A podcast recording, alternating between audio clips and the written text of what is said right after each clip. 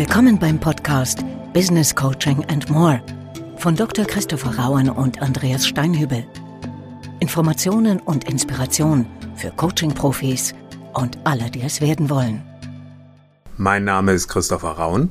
Und mein Name ist Andreas Steinhübel. Wir arbeiten beide seit über 25 Jahren als Business Coaches und sind ursprünglich Diplompsychologen. Und mit diesem Podcast wollen wir unsere Erfahrungen rund um das Thema Coaching teilen und aber auch ein bisschen über den Tellerrand hinausschauen.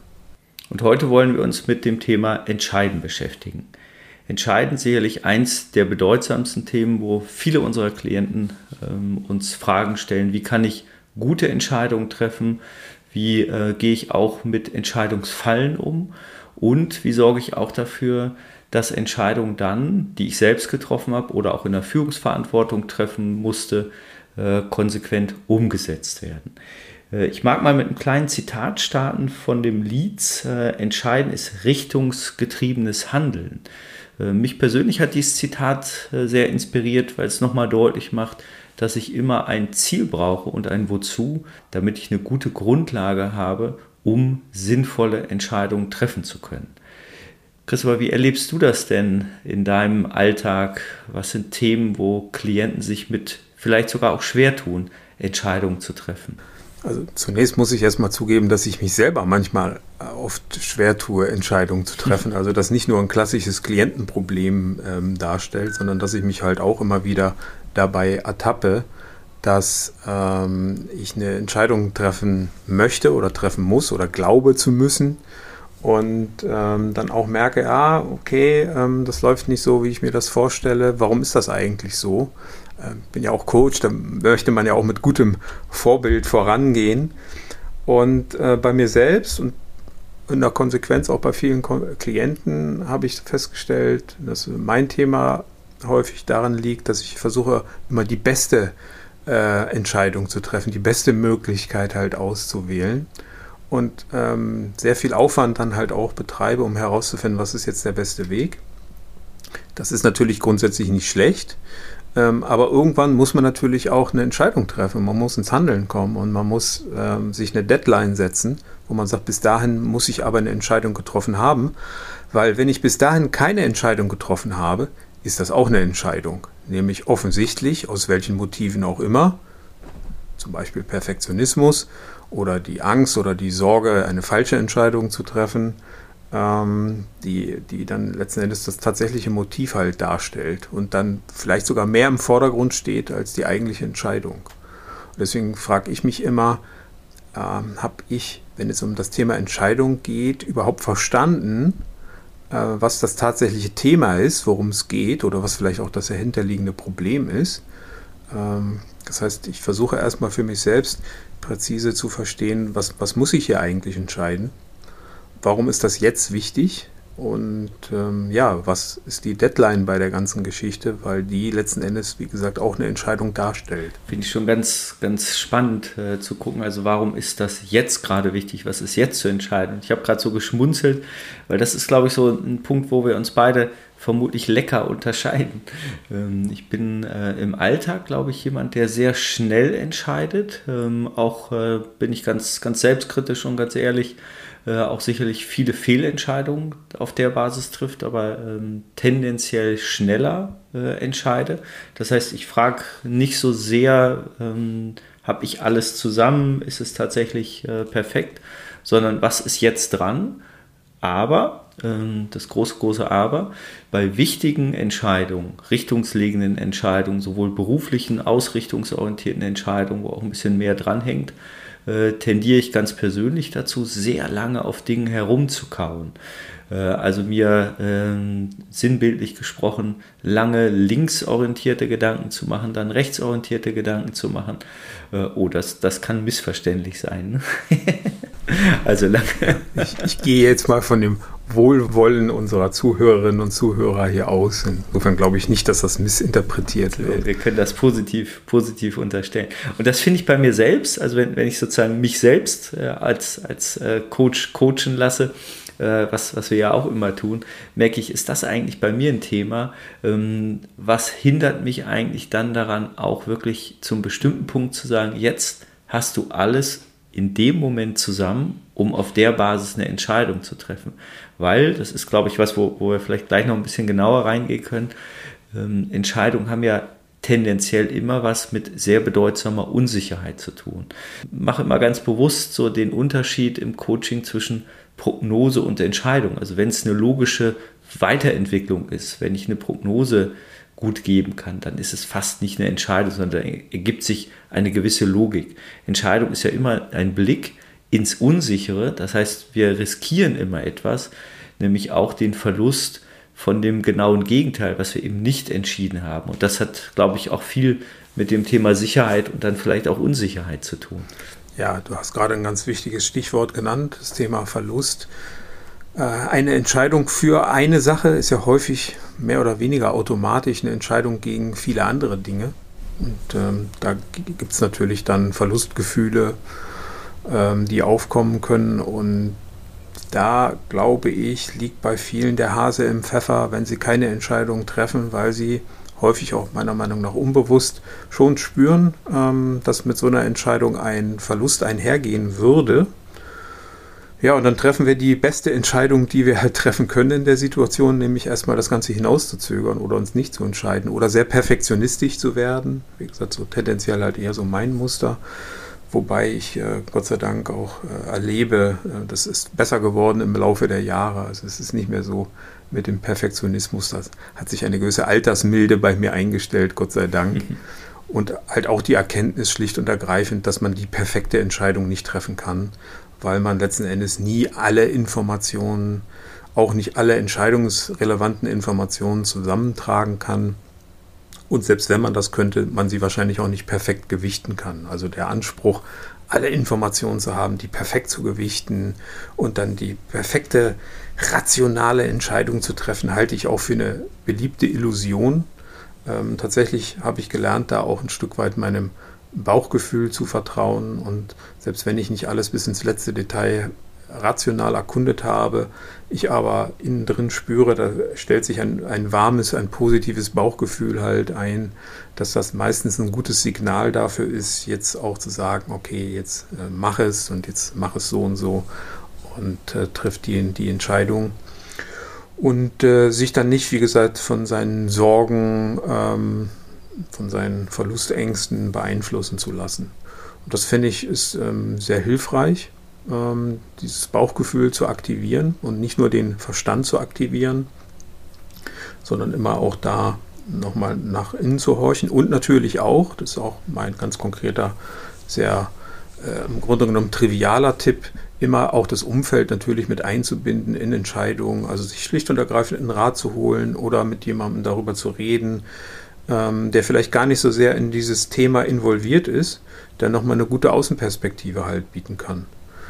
Um auf die Art und Weise nochmal um das Thema, auch um das Entscheidungsthema von außen drumherum zu gehen und vielleicht damit auch wieder Dinge einzublenden, die man vorher nicht gesehen hat, vielleicht aber auch Dinge auszublenden, die man vorher um, überbetont hat und um auch so typische Entscheidungsfallen, auf die wir ja gerne hineintappen, dann umgehen zu können.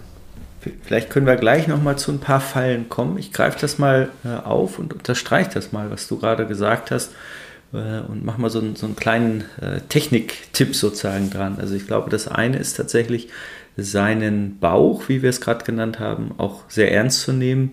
Äh, wir wissen mittlerweile aus der Entscheidungsforschung, dass wir alle einen sogenannten somatischen Marker haben.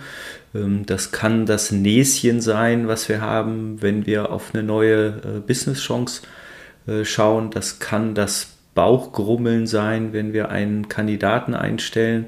Äh, wir hatten ja ähm, letztens mit Uta Schrader in, in einem Podcast darüber gesprochen, wie geht eigentlich gute Mitarbeiterinnen-Auswahl. Ähm, und äh, da auch eben nicht nur das Rationale zu sehen, sondern auch den Bauch. Und das finde ich persönlich sehr wichtig. Ähm, ich frage im Coaching immer meine Klienten, was ist ihr präferierter Modus bisher, Entscheidungen zu treffen. Und ich mache es mal bewusst ein äh, bisschen statisch.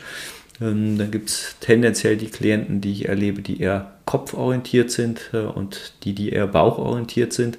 Ähm, und äh, was ich ganz bewusst dann im Coaching mache, erstmal anzudocken Also zum Beispiel beim Bauchorientierten zu gucken, was sagt denn Ihr Gefühl, wenn Sie wirklich mal in sich hereinhören, auch vielleicht mal in sich hereinspüren. Äh, übrigens was, was wir, glaube ich, äh, viel zu selten machen, ähm, weil hereinspüren setzt ja immer voraus ohne Ablenkung, sondern in der Aufmerksamkeit bei sich selbst, in der Aufmerksamkeit in der inneren Frage. Das ist zum Beispiel eine ganz einfache, selbstreferenzierende ähm, Coaching-Technik. Und dann ergänzend, nicht ersetzen, nicht besser, schlechter, die andere Seite zu Rate zu ziehen. Also was sagt jetzt der kühle, äh, rationale Analytiker? Ähm, und da durchaus auch einfache Entscheidungstechniken zu nutzen, äh, beispielsweise äh, eine simple Plus-Minus-Liste ganz kühl äh, argumentierend äh, zu nehmen und dann abzuwägen. Und mein Eindruck, das ist eher jetzt ein Erfahrungswert, wenn beide Seiten ganz gut deckungsgleich sind, also der Kopf in eine Richtung blickt und der Bauch sozusagen als Crosscheck, als Validierungshilfe genutzt wird, dann treffen wir in aller Regel auch in unsicheren, unüberblickbaren Situationen ganzheitlich ganz gute Entscheidung. Ja, und das ist, glaube ich, auch was, äh, Christopher, du hast das gesagt, was uns beiden ja hilft. Ähm, und äh, das äh, Dritte, was du auch gerade angesprochen hast, den Dialog mit einem möglichst der Entscheidung gegenüber neutralen Gesprächspartner. Das kann der professionelle Coach sein. Das ist übrigens eine Anforderung an Coaches, ähm, die zwar banal klingt, aber sehr bedeutsam ist äh, eben, wenn ich als Coach Entscheidungen unterstütze, nicht für eine Seite zu plädieren. Und äh, sowohl nicht äußerlich, aber auch innerlich. Und äh, natürlich ist das was, wo wir sehr aufpassen müssen, weil sonst stellen wir tendenzorientierte Fragen. Also ich mache ein ganz kleines Beispiel. Jemand möchte vielleicht äh, auf der Karriereleiter einen Schritt weiterkommen ähm, oder ähm, äh, in einer guten Fachlichkeit in der Position bleiben. Äh, und tun wir mal so, der Coach denkt innerlich, ach, es wäre gut für diese Person, diesen Karriereschritt zu gehen. Ähm, dann ist die erste Aufgabe als professioneller Coach, sich davon frei zu machen. Du hast das an anderer Stelle mal so schön gesagt, wenn ich da eine Tendenz habe, äh, schluck eine Aspirin und warte, bis der Anfall vorbeigeht. Das heißt, wir brauchen eine innere Neutralität, eine innere Allparteilichkeit. Äh, und dann können wir als guter Resonanzkörper, als externer Resonanzkörper eine gute ergänzende Unterstützung geben. Ja, ich denke, das ist ein wichtiger Punkt, den du gerade genannt hast. Ähm, auch das in sich hineinspüren, möchte ich auch nochmal drauf eingehen, weil manchmal finden wir ja, wenn wir in uns hineinschauen, ähm, nicht nur ein Bauchgefühl, sondern wir finden ja auch manchmal den inneren Kritiker. Ja. Der oder die hält uns davon ab, dann Entscheidungen zu mhm. treffen. Mhm. Und ähm, da glaube ich, ist es wichtig, auch keine Angst davor zu haben, dass natürlich ein Kritiker da ist, den man halt hat. Der ist ja, hat ja auch eine gute Funktion. Der hilft uns ja, keine schlimmen Fehlentscheidungen zu treffen, ist aber vielleicht manchmal überkritisch. Ähm, und da, das ist meine Empfehlung halt auch an der Stelle, hilft es immer, sich zu vergegenwärtigen, was ist denn das Schlimmste, was passieren kann, wenn ich jetzt eine falsche Entscheidung treffe um sozusagen den Kritiker auch ein bisschen vorwegzunehmen und auch um auf den Kritiker zu hören. Das ist ja letzten Endes die Idee des Kritikers, uns immer wieder vor Augen zu halten, was ist jetzt das Schlimmste. Manchmal übertreibt er aber natürlich auch ein bisschen. Und wenn wir uns dann deutlich machen, naja, das Schlimmste ist das und das oder auf der anderen Seite vielleicht auch das Beste, was passieren kann, ist das und das, dann wird häufig schon klar, ach, so dramatisch ist es gar nicht. Und wenn es nicht so dramatisch ist, dann muss ich vielleicht auch gar nicht so präzise, so perfekt entscheiden. Und ähm, das hilft häufig schon, äh, eine Entscheidung zu treffen, wenn man sich, wie gesagt, über das Ausmaß der Entscheidung dann rechtzeitig Gedanken macht. Und auch das negative Ausmaß, wie gesagt, benennt, ähm, ohne das zu überdramatisieren. Ich glaube, das ist natürlich ein sehr wichtiger Punkt, ähm, damit man da gut Verantwortung halt übernehmen kann, aber auch nicht äh, in Katastrophisieren verfällt und sich dann um den Nachtschlaf bringt. Jetzt hast du vorhin das Thema Entscheidungsfallen angesprochen. Lass uns da doch mal gemeinsam drauf gucken. Was sind so typische Entscheidungsfallen, die wir äh, bei Führungskräften wahrnehmen, die wir auch vielleicht in Unternehmen wahrnehmen, wo wir ein Stück sensibilisieren können? Was sind so die typischen Fallen, die dir präsent sind? Die häufigste Falle Entscheidungen ist sicherlich, dass man den Informationen, die man hat und die auch passen zu einer bestimmten Entscheidung, dass man die bevorzugt dass man die sozusagen bevorzugt behandelt und dass man denen ein höheres Gewicht halt gibt. Ja, ich habe eine Information, die passt. Ja, ich habe meinetwegen, ich will eine Strategie entwickeln, muss eine Entscheidung treffen. Ähm, das passt mir dann sozusagen in den Kram, äh, wenn ich dann eine, eine Detailinformation halt bekomme und dann gebe ich der halt den Vorzug und mache mir selber dann die Illusion, ich hätte eine rationale Entscheidung getroffen, weil ich ja auf der Basis von Informationen gehandelt habe. Tatsächlich ist aber die Information ausgewählt und sie wird vielleicht auch überbevorzugt. Und eine andere Falle ist das, wenn jemand ähm, frühere Entscheidungen getroffen hat, dass die häufig nicht revidiert werden, obwohl sich im Laufe der Zeit festgestellt oder obwohl man im Laufe der Zeit feststellen musste, dass diese Entscheidungen vielleicht nicht so ganz richtig waren. Und dann hält man halt an früheren Entscheidungen fest, ähm, korrigiert die halt nicht und dann ist natürlich in der Summe der weiteren Entscheidungen dann auch ein kleiner Fehler, manchmal auch ein größerer halt schon drin. Ja, und all dieser Fallen kann man sich ein Stück weit halt entledigen, ähm, indem man mit anderen sich darüber halt austauscht, deren Perspektive halt mit einblendet. Und das soll hier nicht eine heimliche Werbung für das Thema Coaching sein. Das kann man natürlich mit einem guten Coach machen. Das kann man sicherlich auch mit guten Freunden machen. Das kann man mit Bekannten machen. Das kann man mit äh, Kollegen machen, mit dem Ehepartner, der Ehepartnerin, manchmal auch mit den Kindern, um da auch ganz bewusst halt Perspektivenwechsel halt mit reinzunehmen. Also es gibt ganz viele Möglichkeiten außerhalb sozusagen des eigenen Gehirns, ähm, sich Feedback zu holen und darüber auszutauschen, um solche Entscheidungsfallen zu umgehen ähm, und den Entscheidungsprozess qualitativ zu verbessern. Ich ergänze mal drei, die äh, mir noch immer wieder auffallen. Das eine ist, dass Risiken bei unternehmerischen Entscheidungen unterschätzt werden und Chancen überschätzt.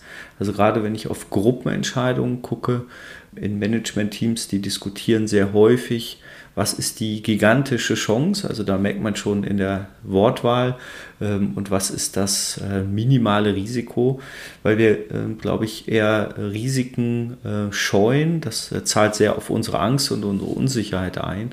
Ähm, und was ich an der Stelle immer empfehle, ist wirklich eine Nüchternheit, also ganz bewusst auch zu trennen, also auch als Technik mal ganz bewusst ähm, zu segmentieren, was sind denn tatsächlich die validen, messbaren äh, Chancen, was sind Prognosen, die wir haben, äh, wie sicher sind wir uns ähm, und wo träumen wir uns etwas, weil wir es gerne hätten.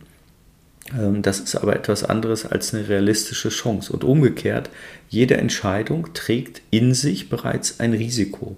Also wir können Risiken äh, berücksichtigen, wir können sie reduzieren, wir können sie aber nicht ignorieren. Und was ich in Unternehmen ganz, ganz häufig erlebe, und da erlebe ich auch viel Zorn und viel Frustration bei Mitarbeitenden, ähm, ist zögerliches Entscheiden oder Entscheidung das dritte, das vierte, das fünfte, das sechste Mal durchzukauen. Ich sage dann immer, das sind Kaugummi-Entscheidungen. Also ähm, ich frage häufig, gerade wenn ich mit Geschäftsführern, Bereichsleitern arbeite, ähm, wie oft ist diese Entscheidung schon in ein Meeting äh, oder in ein Gremium ge gekommen. Ähm, und ich habe das fast noch nie erlebt, dass das nur zwei, drei äh, Mal war. Und dann frage ich immer, gibt es Informationen, die tatsächlich relevant neu dazugekommen sind? Äh, und ich glaube, das, was du eingangs auch gesagt hast, sich eine, äh, einen Termin zu setzen, zu dem ich für mich bewusst diese Entscheidung auch umsetze, und bis dahin alle relevanten Informationen sauber angucke, sauber bewerte, sauber strukturiere und dann aber auch wirklich zu einer Entscheidung zu kommen. Und eine Entscheidung ist für mich ein Entschluss, der auch eine Umsetzungslogik in sich trägt. Also auch für sich oder gerade im Team auch zu planen, wie setzen wir denn dann die Schritte dieser Entscheidung um? Weil sonst ist nur ein willentlicher Akt, äh, aber wir brauchen natürlich Handeln, da sind wir wieder dabei, richtungsleitendes Handeln. Ne. Ähm, und äh, genau dieses Bewusstsein für Fehler, für Fallen halte ich auch für sehr bedeutsam, in der Unterstützung von guten Entscheidungen. Jetzt machen wir hier auch gerade etwas, was so ein bisschen, ja, ich würde schon fast sagen, eine kleine Verführung halt darstellt. Wir beschreiben ja dieses Thema Entscheidungen treffen jetzt gerade sehr rational. Genau, genau. Ja. Und ähm, ich glaube, dass, ich bin überzeugt davon, dass das Thema Entscheidungen treffen aber eine hohe emotionale Komponente hat. Und meiner persönlichen Überzeugung nach ist das auch die entscheidende Komponente. Also um es mal pointiert zu formulieren für die äh, Zuhörerinnen und Zuhörer, ich glaube, dass man im Grunde genommen gar keine rationalen Entscheidungen treffen kann. Und ich glaube, dass unsere Entscheidungen tatsächlich immer emotional, zumindest emotional geprägt sind. Ähm, und auch entsprechende Ergebnisse aus der Hirnforschung weisen ja darauf hin, ähm, dass wenn man jetzt schaut, wenn Menschen Entscheidungen treffen müssen und man schaut jetzt da, wo, wo ist Sauerstoffverbrauch im Gehirn, wenn man das jetzt mal gleichsetzt mit Aktivität und dass da was passiert, dann sehen wir ja, dass ähm, sehr tief im Gehirn, wo eher so nicht rationale Entscheidungen getroffen werden, wo eher so emotionale Entscheidungen getroffen werden, es zuerst immer aus, aufleuchtet äh, auf den bildgebenden Verfahren, in den bildgebenden Verfahren und dann ein paar Millisekunden später, dann erst im präfrontalen Kortex, wo man so tendenziell eher so den Verstand verortet, äh, dann die nachträgliche Rationalisierung einer tatsächlich emotional getroffenen Entscheidung dann äh, sichtbar wird. Und damit provoziere ich natürlich auch ganz bewusst, äh, das mache ich auch gerne im Coaching, dass ich meine Klienten auch damit provoziere, dass man im Grunde genommen rationale Entscheidungen gar nicht treffen kann.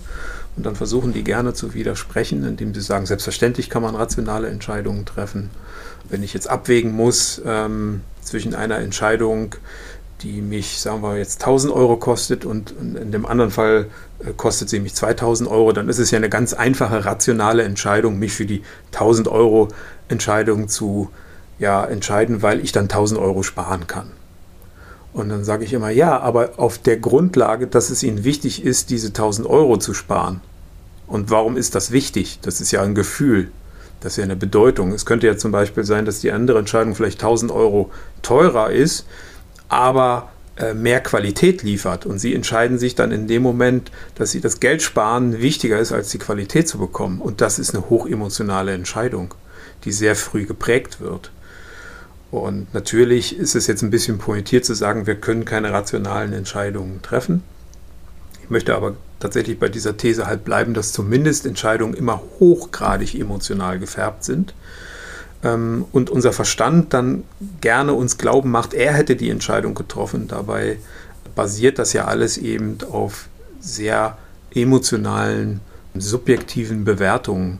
Und das finde ich immer sehr spannend, mit Menschen darüber zu diskutieren, wie sie dann tatsächlich Entscheidungen getroffen haben. Und auch die emotionale Komponente dieser Entscheidung, die häufig ja Führungskräften nicht bewusst ist, also auch meinen Klienten häufig nicht so präsent ist, die herauszuarbeiten, um damit deutlich zu machen, was hier tatsächlich entscheidet. Und das ist für mich ein sehr spannender Prozess. Äh, immer da nochmal auf das Thema Emotionen halt reinzugehen, weil Emotionen werden ja natürlich häufig gerne, gerade jetzt im geschäftlichen Alltag, ausgeblendet.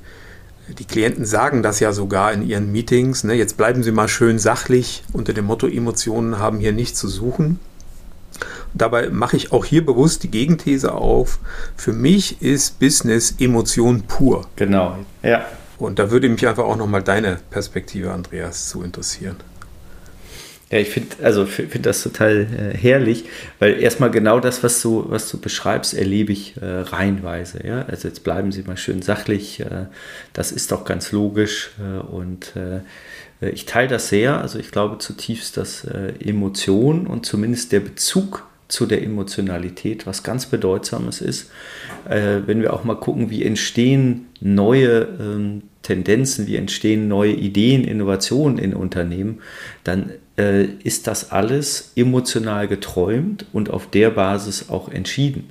Äh, und das finde ich hochgradig spannend äh, und ich glaube, da auch einen Beitrag zu leisten, äh, weil ich habe das Gefühl, das ist vielleicht auch ein bisschen Teil unserer westlichen Welt, dass so das, ach, hochkarätige Denken ähm, deutlich äh, dem Fühlen übergeordnet ist.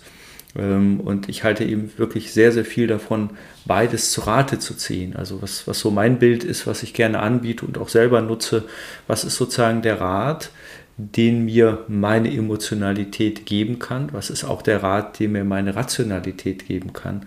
Und wie ähm, integrieren wir beides äh, miteinander? Sonst wird das so ein äh, Wettstreit, was ist besser? Äh, ja, und, äh, aber ich teile das sehr. Ich äh, glaube deutlich, Entscheidungen sind immer äh, gekoppelt mit hochgradiger Emotionalität. Denn ob eine Sache gut ist oder ob sie schlecht ist, hängt ja davon ab, was ich will. Also was ich, was ich emotional fühle, was ich für erstrebenswert halte. Und da gibt es keinen absoluten Maßstab. Und äh, wenn es vielleicht jetzt noch, noch Zuhörer gibt, die das glauben, dass es diesen absoluten Maßstab gibt, dann muss ich leider sie enttäuschen.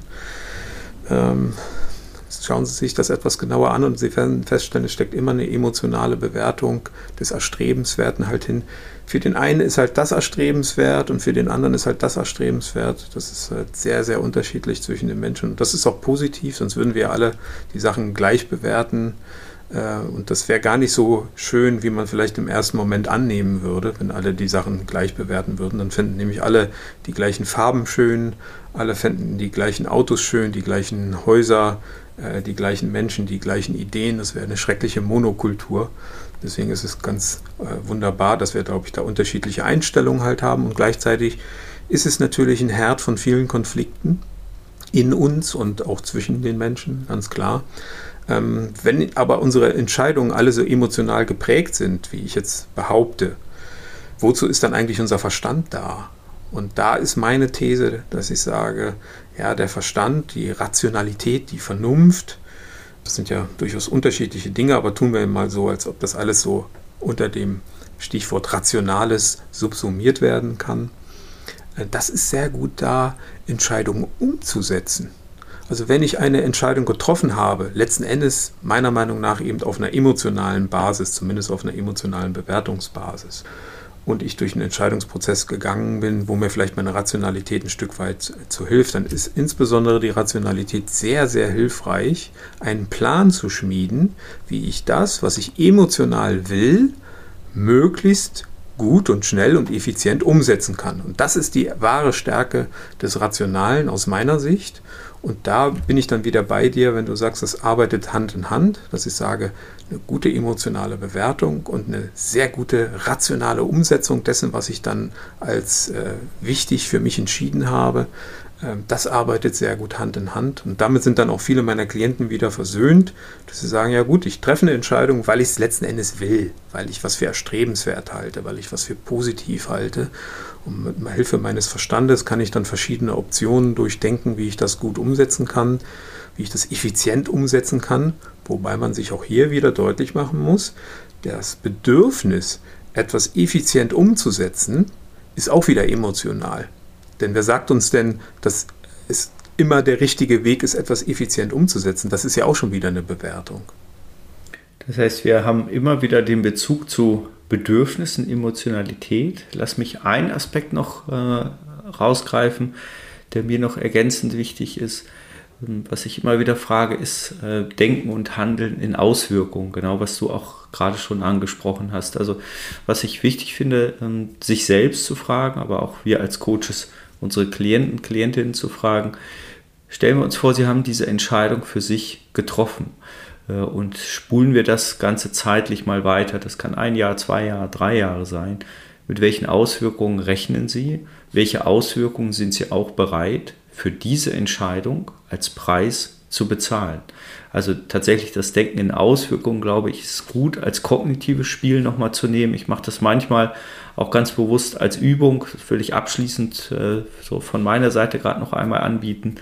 Ähm, stellen wir uns zwei ähm, Plätze in einem Raum vor. Wir haben Platz A, Platz B äh, und Platz A ist sozusagen der Moment hier und heute.